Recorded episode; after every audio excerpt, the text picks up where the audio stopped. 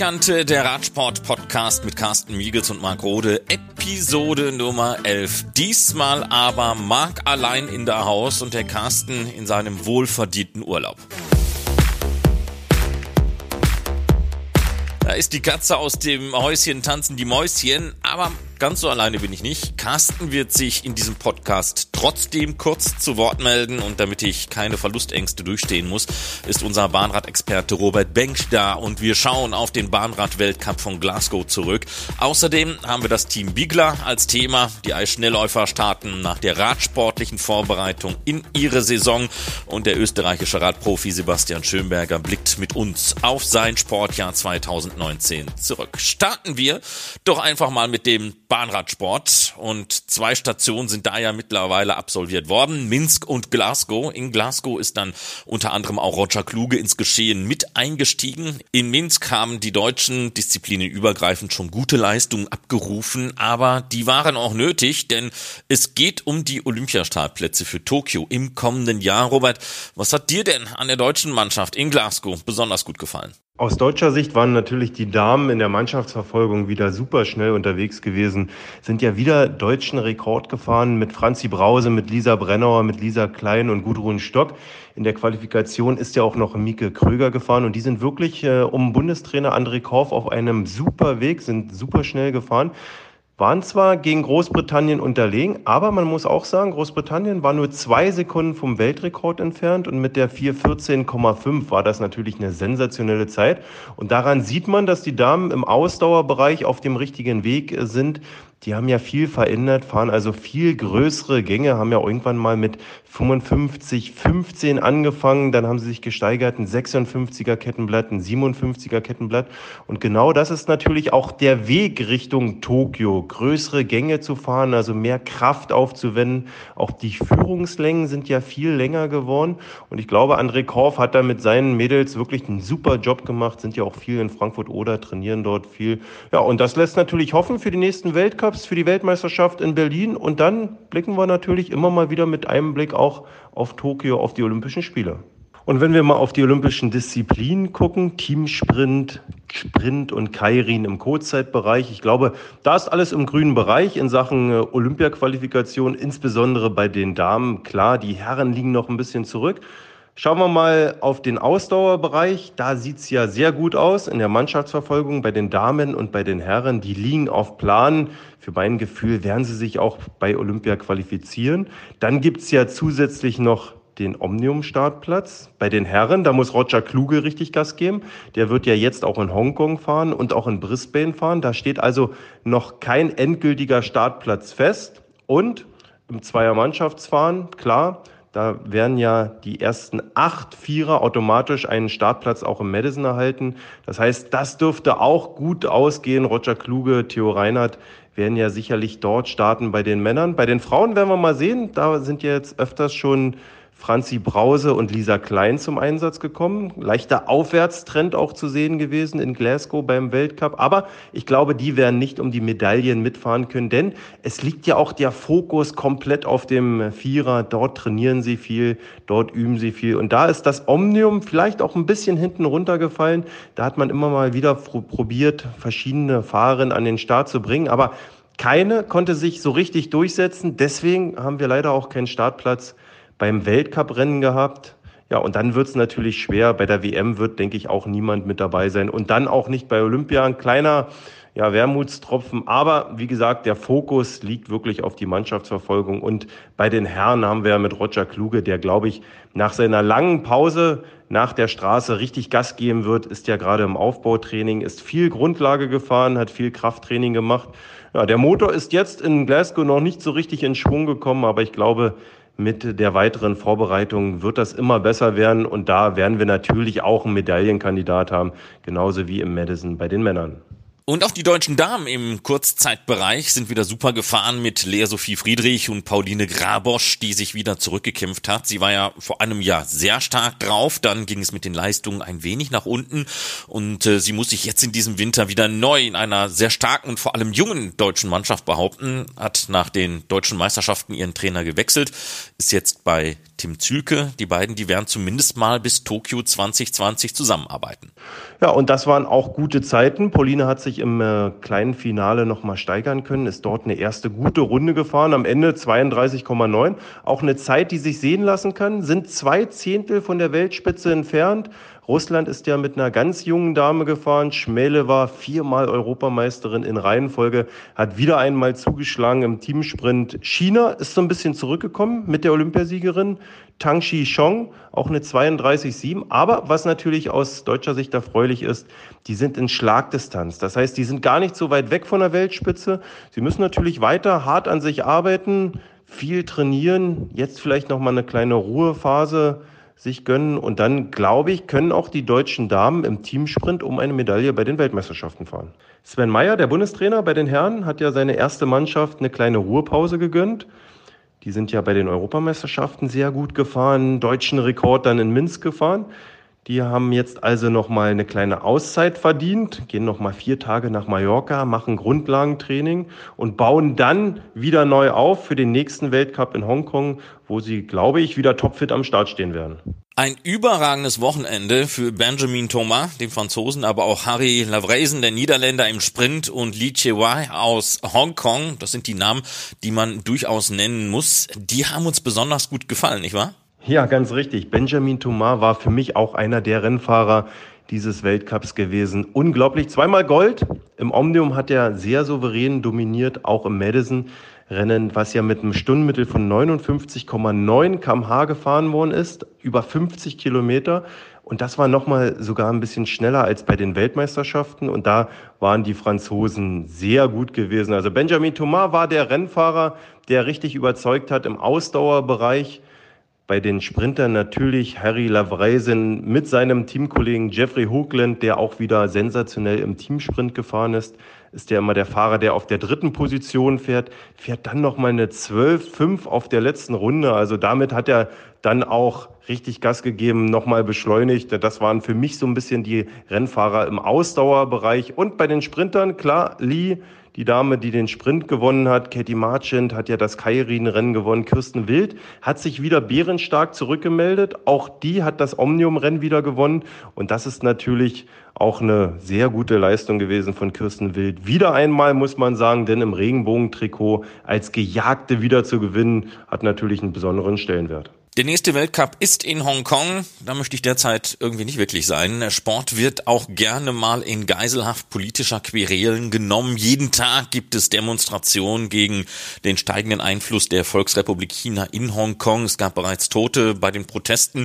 Da besteht doch die Gefahr, dass vielleicht dieser Weltcup auch missbraucht wird, um internationale Aufmerksamkeit zu erregen. Hätte man da bei der UCI nicht ein wenig gegensteuern müssen? Die Proteste, die haben ja nicht erst in der letzten Woche angefangen und ein Ersatzausrichter wäre doch da sicherlich auch schnell an der Hand gewesen. Ja, da hoffen wir in erster Linie, dass sich die Lage wieder ein bisschen beruhigt und dass die Jungs und Mädels richtig Gas geben können auf der Bahn und mit sportlichen Leistungen überzeugen können. Emma Hinze ist Sprint und Kairin gefahren, auch wenn das mal ganz anders geplant war, aber so fand sie es dann letztlich auch ganz gut. Und ja, ich würde sagen, im Endeffekt hat sich auf jeden Fall auch gelohnt, weil ähm, Samstag habe ich mit 2000 die Goldmedaille verpasst. Also ja, ich dachte eigentlich, dass es wieder so klappt wie in Minsk. Und auf der Zielgerade habe ich auch niemanden in meinem Augenwinkel gesehen und dann wirklich ein paar Zentimeter vorher habe ich so das Vorderrad noch von einer gesehen und dachte mir so, okay, wo kamen die jetzt her? Und das ist dann halt, also es war Fotofinish natürlich und ja, am Ende haben sie gesagt, die hat wohl mit zwei Zentimetern gewonnen. Ja, war halt ärgerlich, aber ich habe mich trotzdem richtig gefreut, dass ich halt wieder, sag ich mal, da vorne mit dabei war. Und dann waren wir um 21.30 Uhr fertig. Und nächsten Tag mussten wir um 6 Uhr aufstehen und um 9 Uhr ging die Sprintquali los. Das war auf jeden Fall echt hart, weil wir richtig wenig Schlaf hatten. Und ja, und dann bin ich am Ende auch wieder ins Finale gefahren, was mich auf jeden Fall richtig gefreut hat. Äh, gegen die, Chin also die Hongkongesin hat dann noch ein bisschen gefehlt, aber ich würde mal sagen, dass wir dran sind. Und dann, ja, habe ich nochmal die Silbermedaille gewonnen. Die ersten beiden Weltcups der Bahnradsportler sind also gefahren. Es gab gute Podestplätze früh in dieser Saison für die deutschen Damen und Herren. Und so ist man beim Bund deutscher Radfahrer auch generell sehr zufrieden. Günter Schabel, Vizepräsident des BDR. Ja, nachdem äh, in Minsk äh, wir sehr gute Ergebnisse gehabt haben, mit dem Vierer bei den Männern mit dem vierten Platz und dem zweiten Platz bei den Frauen, sind wir bei den Frauen äh, schon sehr, sehr weit fortgeschritten. Die liegen im Moment auf dem vierten Platz in der Rangliste und die Männer liegen auf dem siebten Platz. Jetzt haben wir dieses Wochenende in Glasgow es sieht so aus, dass die Frauen wieder in den großen Finalen dabei sind, äh, so dass wir also da sehr, sehr äh, optimistisch sind und können, sagen wir mal, dreiviertel äh, schon sagen, dass wir bei Olympiade mit dem Damenvierer dabei sind. Bei den Männern müssen wir noch ein bisschen kämpfen. Die fahren aber jetzt die zweite Garnitur. Es ist in Glasgow ein sehr gutes Rennen gefahren mit 3,59, wo die aber auch richtig in die Punkte reinkommen. Immer, wir haben große Nationen wie Russland und Belgien hinter uns gelassen, die auch Ansprüche auf die Olympiastartplätze stellen. Gute Entwicklungen haben auch die deutschen Bahnradvierer gemacht. Beide deutsche Teams mit neuen deutschen Rekorden zu Beginn des Weltcups. Dabei haben die Damen sogar noch einen größeren Schritt in ihrer Entwicklung nach vorne gemacht. Also bei den, bei den Frauen haben wir den größten Schritt gemacht. Weitaus größten wie bei den Männern. Wir kommen von 31 und fahren jetzt 16. Äh, und äh, da muss man sagen, wir haben äh, mit Lisa Brennauer und Lisa Klein äh, starke Fahrerinnen zurückgeholt auf der Bahn. Wir haben jetzt den Luxus mit Micke Kröger, Gudrun Stock und noch Franziska Brause sogar auszutauschen, was wir äh, vor zwei, drei Jahren noch nicht hatten. Ähm, überraschend sehr stark hat eingeschlagen Franziska Brause, bravo nichts zu sagen, ist mittlerweile Anfahrerin geworden, was ganz entscheidend ist für die Grundschnelligkeit und auch für die, für die Tem äh, Tem Tempoverschärfung. Und äh, da sind wir auf einem guten Weg. Und eins ist mal ganz klar, dass wir sehr, sehr viel mit den Frauen gearbeitet haben an Aerodynamik. Und äh, das ist auch für uns der Schlüssel nochmal gewesen, weil wir sind sehr, sehr weit fortgeschritten in der Aerodynamik-Sache und da hat unser Bundestrainer Sven Meyer aus dem Männerbereich das auch mit den Frauen umgesetzt und da sind wir sehr, sehr zufrieden mit der Entwicklung. Der Blick richtet sich nicht nur auf die Bahnrad-WM in Berlin, sondern darüber hinaus auf die Olympischen Sommerspiele von Tokio und das wird die ultimative Herausforderung für alle Beteiligten. Ja, dieses Jahr ist, also nächstes Jahr ist es ein bisschen schade, dass die Olympiade in Tokio ist und die Radrennbahn ist etwa 250 Kilometer entfernt. Die Sportler werden nicht unbedingt den olympischen Flair mitmachen, aber es ist eine logistische Herausforderung für den Bund Deutscher Radfahrer mit Mechanikern, mit Masseuren und dem ganzen Drumherum, was gehört. Äh, es ist eigentlich schade, dass wir es nicht in Tokio machen können, aber es ist halt mal die Gegebenheit und mit den Herausforderungen müssen wir kämpfen. Aber es ist eine logistische Herausforderung.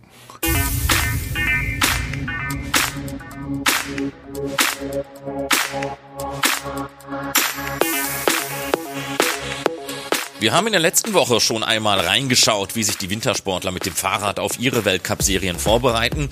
Die größten Gemeinsamkeiten gibt es zwischen dem Radsport und dem Eisschnelllauf. Da ist es jetzt aber auch nur Zufall, dass die Eisschnellläufer ihre Weltcup-Saison im weißrussischen Minsk starten, da wo die Bahnradsportler mit ihrer neuen Weltcup-Saison gestartet waren. Der deutsche Topsprinter Nico Ile, der WM-Zweite über die 500 Meter von 2017, hat in diesem Sommer mal wieder ein straffes Fahrradprogramm absolviert absolviert. Das Rennrad und das Radfahren spielt in unserer Sportart eine sehr große Rolle, weil wir in der Saisonvorbereitung mit dem Rennrad unsere Grundlagenausdauer ausbauen. Das ist sozusagen die Basis, die wir für die Wettkämpfe brauchen. Und auf diese Basis baut, baut sich eigentlich alles auf. Ähm, umso besser meine Basis ist, umso besser meine Grundlagenausdauer ist, umso eher kann ich in die intensiven Bereiche gehen auf dem Fahrrad oder auf dem Eis und kann sie natürlich viel besser abpuffern. Ja, wir sind ähm, sehr viel auf dem Fahrrad unterwegs. Ich habe bis jetzt zum Saisonbeginn, und das ist eigentlich auch eine Spitzenleistung von mir, so hatte ich, glaube ich, so viele Kilometer hatte ich noch nie in der Saisonvorbereitung. Ich habe jetzt schon 6000 Kilometer auf dem Rennrad abgespult. Das ist dann doch schon einiges an Stunden, die man da im Sattel sitzt. Ich war da mit dem Rennrad auch schon an vielen Orten, also natürlich einerseits über die Trainingslager, sage ich mal, dass man die schon auch in, in der Höhe vollbracht hat, zum Beispiel in Italien oftmals vor Jahren noch gewesen, so als Auftaktlehrgang. In den Pyrenäen sind wir schon mit dem Rennrad unterwegs gewesen. Aber jetzt, ähm, sage ich mal, fahre ich viel zu Hause natürlich in meiner Umgebung und hatte da auch schon äh, tolle Orte bereisen können. Zum Beispiel gibt's da einen Ort in meiner Gegend, der heißt Amerika und da hängt auch so eine amerikanische Flagge. Das ist ganz lustig. Da hatte ich auch mal einen Post darüber gemacht bei Instagram und äh, da hatten mich dann auch viele angeschrieben und waren ganz verwundert, dass ich mit dem Rennrad nach Amerika gefahren bin. Das war ganz nett. Und ansonsten ähm, waren wir diesen Sommer dreimal in Holland gewesen zum Eislehrgang und sind auch da viel mit dem Rennrad unterwegs gewesen. Von der Seite her sieht man, dass auch im Eisschnelllauf und der Radsport eigentlich sehr eng verbunden ist, weil man auch das Radfahren immer wieder benutzt als Warm-up oder auch als Nachbereitung nach den Wettkämpfen, um wieder runterzukommen, um Laktatabbau äh, zu beschleunigen. Und von der Seite her ist das Radfahren für uns im Eisschnelllauf sehr wichtig. Der amerikanische Nationaltrainer Ryan Shimabukuro baut ebenfalls auf das Fahrrad als Trainingsmittel und bei den US-Eisschnellläufern sind die Verbindungen zum Radsport noch ein bisschen enger, unter anderem auch durch Mia Kilberg, Bronzemedaillengewinnerin von Pyeongchang in der Teamverfolgung auf dem Eis, fährt ab der kommenden Saison für das Team DNA Pro Cycling, das ab dem kommenden Jahr nach drei Jahren Abwesenheit wieder UCI-Status erhalten hat. Ryan Shimabukuro. We use cycling a lot in our summer training, but also during the skating season itself. During the summer, we use it in many different ways. We use it for long, slow distance to build our aerobic capacity at a lower intensity, but we also use it for high intensity interval training uh, and also for power work, doing sprints and uh, tempo work during the season, uh, we use it to maintain our aerobic conditioning uh, by doing intervals, uh, whether they're anaerobic threshold or anaerobic uh, power or anaerobic capacity type uh, workouts on the road, or if the weather's too cold, then we'll do it on a turbo trainer indoors. We also do uh, long, slow distance rides as well uh, during the winter to again keep up the aerobic capacity. Uh, but that becomes a little bit more complicated since it's very boring to ride a turbo trainer indoors for uh, much more than an hour or so. Uh, so we tend to do use it more for interval training uh, to break up the monotony of the workout. Ja, wir nutzen das Fahrrad in der Sommervorbereitung, aber auch während der Weltcup-Serie im Winter. Im Sommer ist der Einsatz des Fahrrads vielfältig.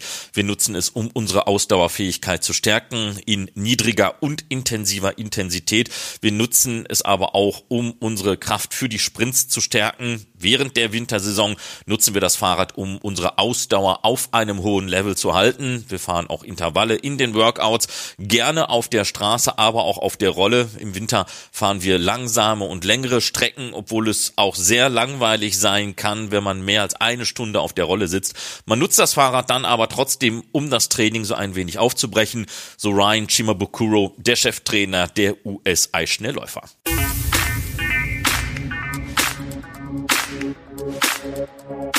Vor seinem Urlaub war Carsten fleißig und hat uns ein Interview mit Thomas Kampaner, Teamchef bei Bigler, mitgebracht. Die dänische Mannschaft Bigler wurde 2004 von Fritz Bösch, einem der Direktoren der Bigler AG, einem Schweizer Möbelunternehmen für Möbel im Büro- und Gesundheitsbereich und dank der Unterstützung des Fahrradherstellers BMC als Schweizer Mannschaft gegründet. Im ersten Jahr des Teams, damals noch unter Leitung des Ex-Profis Felice Puttini, übrigens auch aus der Schweiz, wurden bereits erste Erfolge, so zum Beispiel durch die Italienerin Noemi Cantele oder auch durch die Schweizerin Nicole Brenke eingefahren. 2015 hat dann Thomas Kamperner die Leitung des Teams übernommen und seit dieser Zeit gemeinsam mit sportlichen Leitern wie zum Beispiel dem Schweizer Fabian Jecker, Dirk Baldinger aus Merdingen am Thuniberg oder auch Jochen Dornbosch für weitere sportliche Highlights und damit auch sportliche Erfolge gesorgt. Ein Grund für Windkante, sich mit Teamchef Kampana über die Saison 2019 zu unterhalten, einen Blick auf das kommende Jahr zu werfen und einfach mal etwas hinter die Kulissen einer Mannschaft zu blicken, die sich auch für das Jahr 2020 viel vorgenommen hat. Ist der Teamchef mit dem abgelaufenen Radsportjahr und seinen Damen zufrieden? Wir sind zufrieden, absolut in Erfolgen. Sicherlich äh, sind, wir, sind wir immer in der Lage, zwischen 8 und 10, 15 Radrennen im Jahr zu gewinnen. 1919 war für uns ein sehr spezielles Jahr, weil wir natürlich eine komplette Generation äh, abgegeben haben mit Ashley Moman, mit äh, Lotta Leppeste, äh, Clara Koppenburg. Äh, sie natürlich haben natürlich Fahrerinnen das Team verlassen mit sehr vielen Zielpunkten, äh, die über vier Jahre, fünf Jahre im Team waren. Und ich muss sagen, dass die, wir haben ein komplett neues Team zusammengestellt mit, mit Fahrerinnen, die teilweise vertragslos waren. Und wir haben äh, für die Verhältnisse äh, mit einer Novizengruppe sehr, sehr, sehr, sehr große Erfolge feiern können. Was aber viel wichtiger ist, ist, dass diese Generation äh, und die jüngere Generation, wir haben einen Großteil der Fahrerinnen, die im, Alters, im Altersbereich zwischen 20 und 23 Jahren sind, ähm, den Anschluss gefunden haben an die, an die erweiterte Weltspitze. Wir haben äh, in diesem Jahr Ludwig gesehen, die die drei World Tour Podiums hat fahren können. Wir haben gesehen, dass äh, andere Fahrer den Anschluss gefunden haben. Äh, und wir sind sehr zuversichtlich, dass die Generation, die wir jetzt heranbilden, 2019 herangebildet haben, dann in 2020 äh, sich dann auch nochmal erheblich steigern wird. Was bedeutet es, wenn eine Leistungsträgerin wie Cecile Utrup Ludwig aus Dänemark das Team verlässt?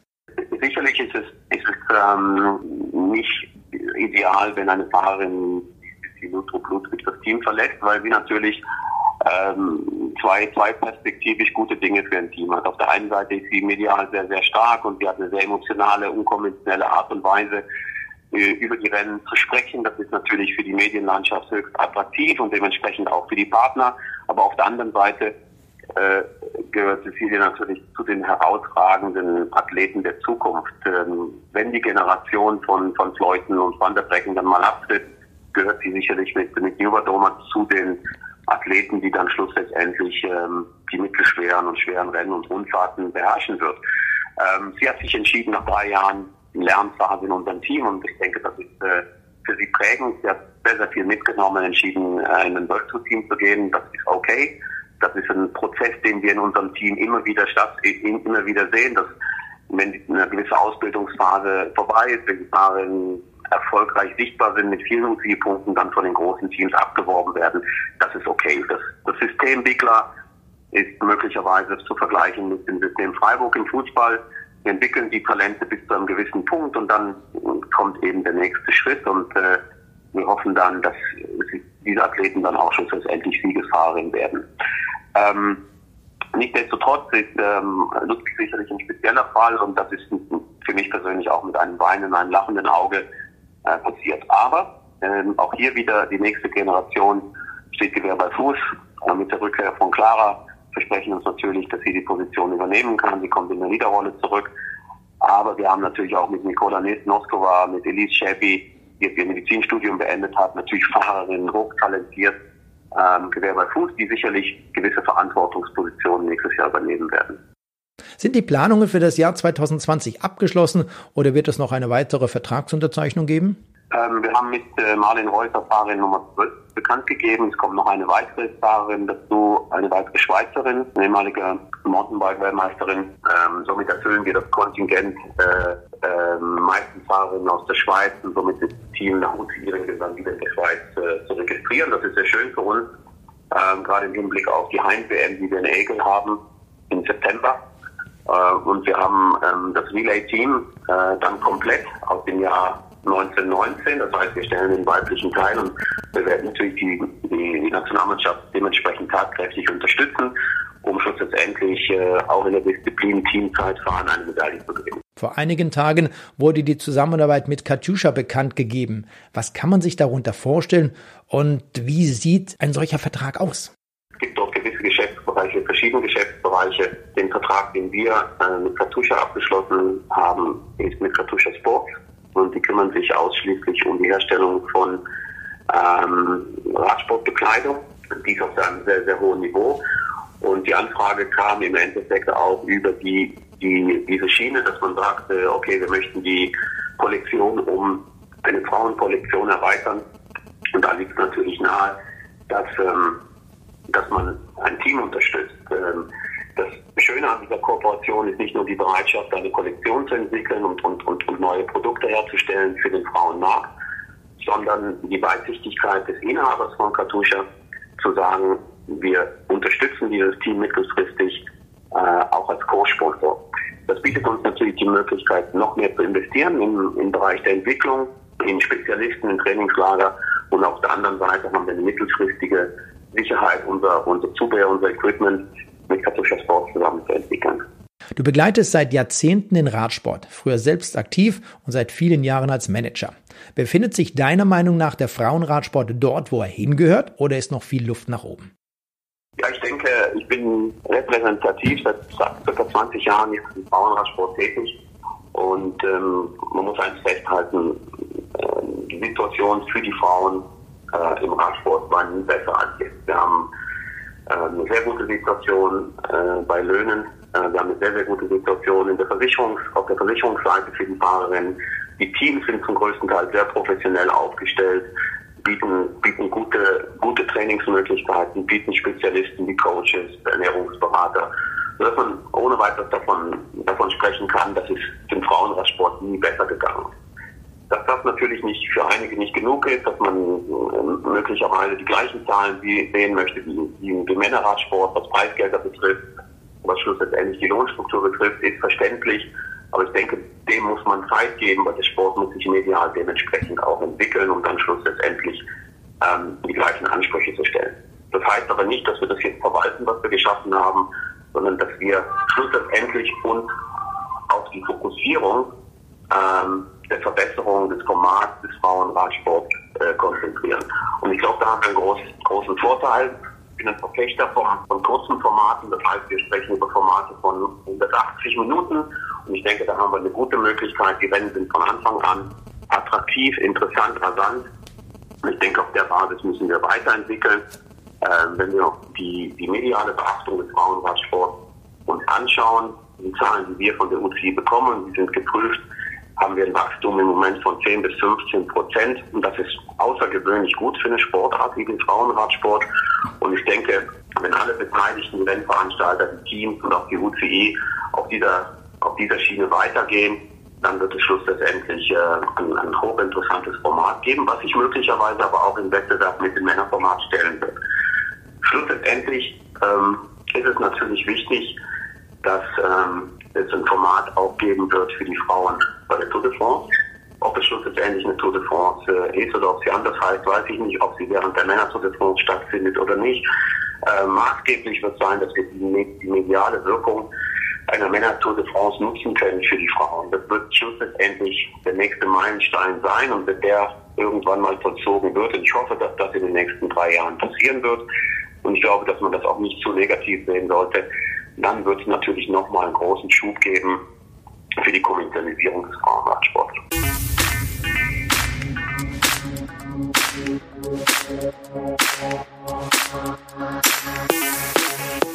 Wir wollen in der Windkante in diesem Winter auch mal zusammen mit den Fahrern auf ihr persönliches Jahr 2019 zurückblicken. Ein fleißiger Arbeiter war 2019 mal wieder Sebastian Schönberger vom Team Neri Sotoli Selle Italia. Als nur einer von vier Nicht-Italienern in der Mannschaft musste der Oberösterreicher sich in den Dienst unter anderem von Giovanni Visconti stellen. Das hat sich dann in der erfolgreichen Coppa Italia dann auch bezahlt gemacht. Diese Saison 2019, die war in Kolumbien losgegangen. Das war schon mal ein großes Highlight. Also das war sicher ein richtig spektakuläres Radrennen und ich denke, Kolumbien wird mir sicher wiedersehen äh, mit meinem Teamkollegen bzw. Ex-Teamkollegen jetzt äh, Quintana waren wir dort am Start und ja, die Atmosphäre dort war einzigartig. Also die Menschen und ja, das ganze Flair unglaublich, wie viele Leute hier auf der Straße gestanden sind. Also sowas habe ich noch nie gesehen. Es war echt, echt der Wahnsinn und richtig cool. Ja, und dann ist eh schon Schlag auf Schlag gegangen mit zwei Rennen in Frankreich und äh, weiter in Italien.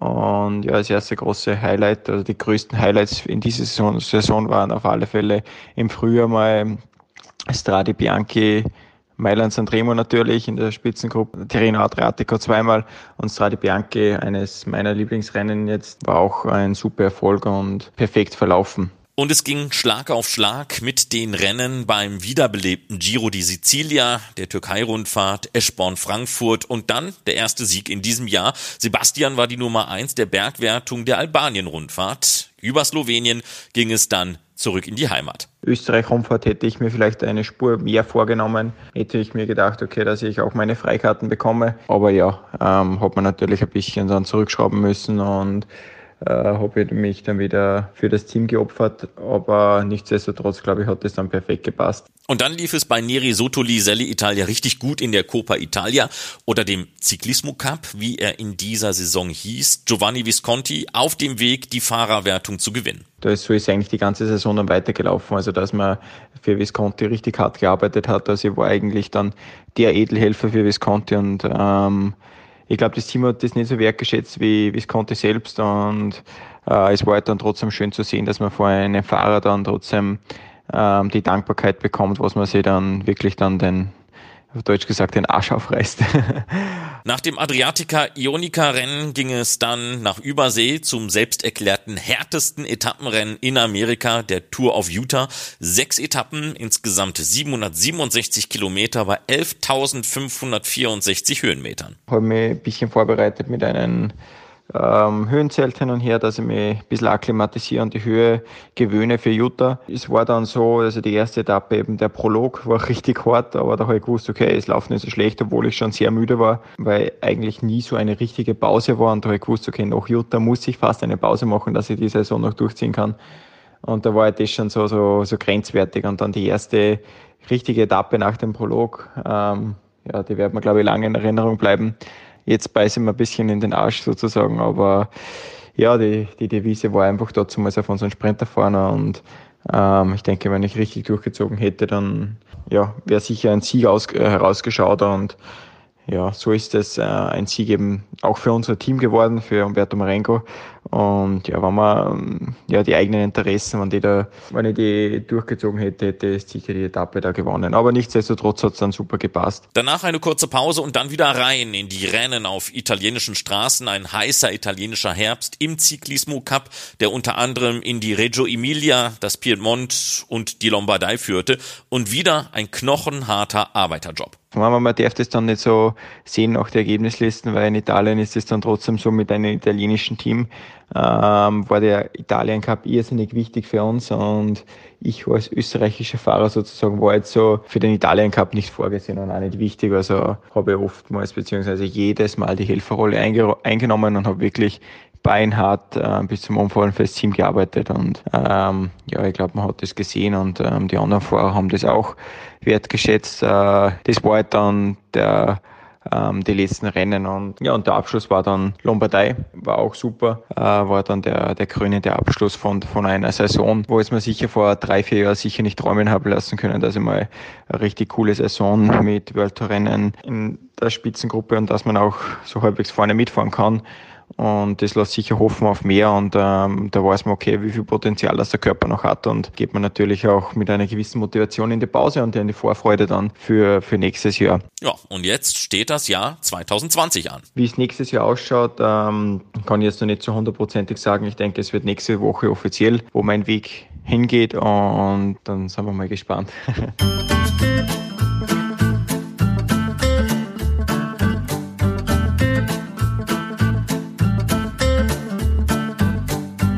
Und das ist die Windkante der Radsport-Podcast Nummer 11 gewesen. Da Carsten nur virtuell dabei war, habe ich diesmal das letzte Wort. Schönen Dank, dass ihr wieder dabei wart. Das nächste Mal ist dann der Urlaub von Carsten auch beendet. Wird dann wieder frisch gestärkt zurückkehren.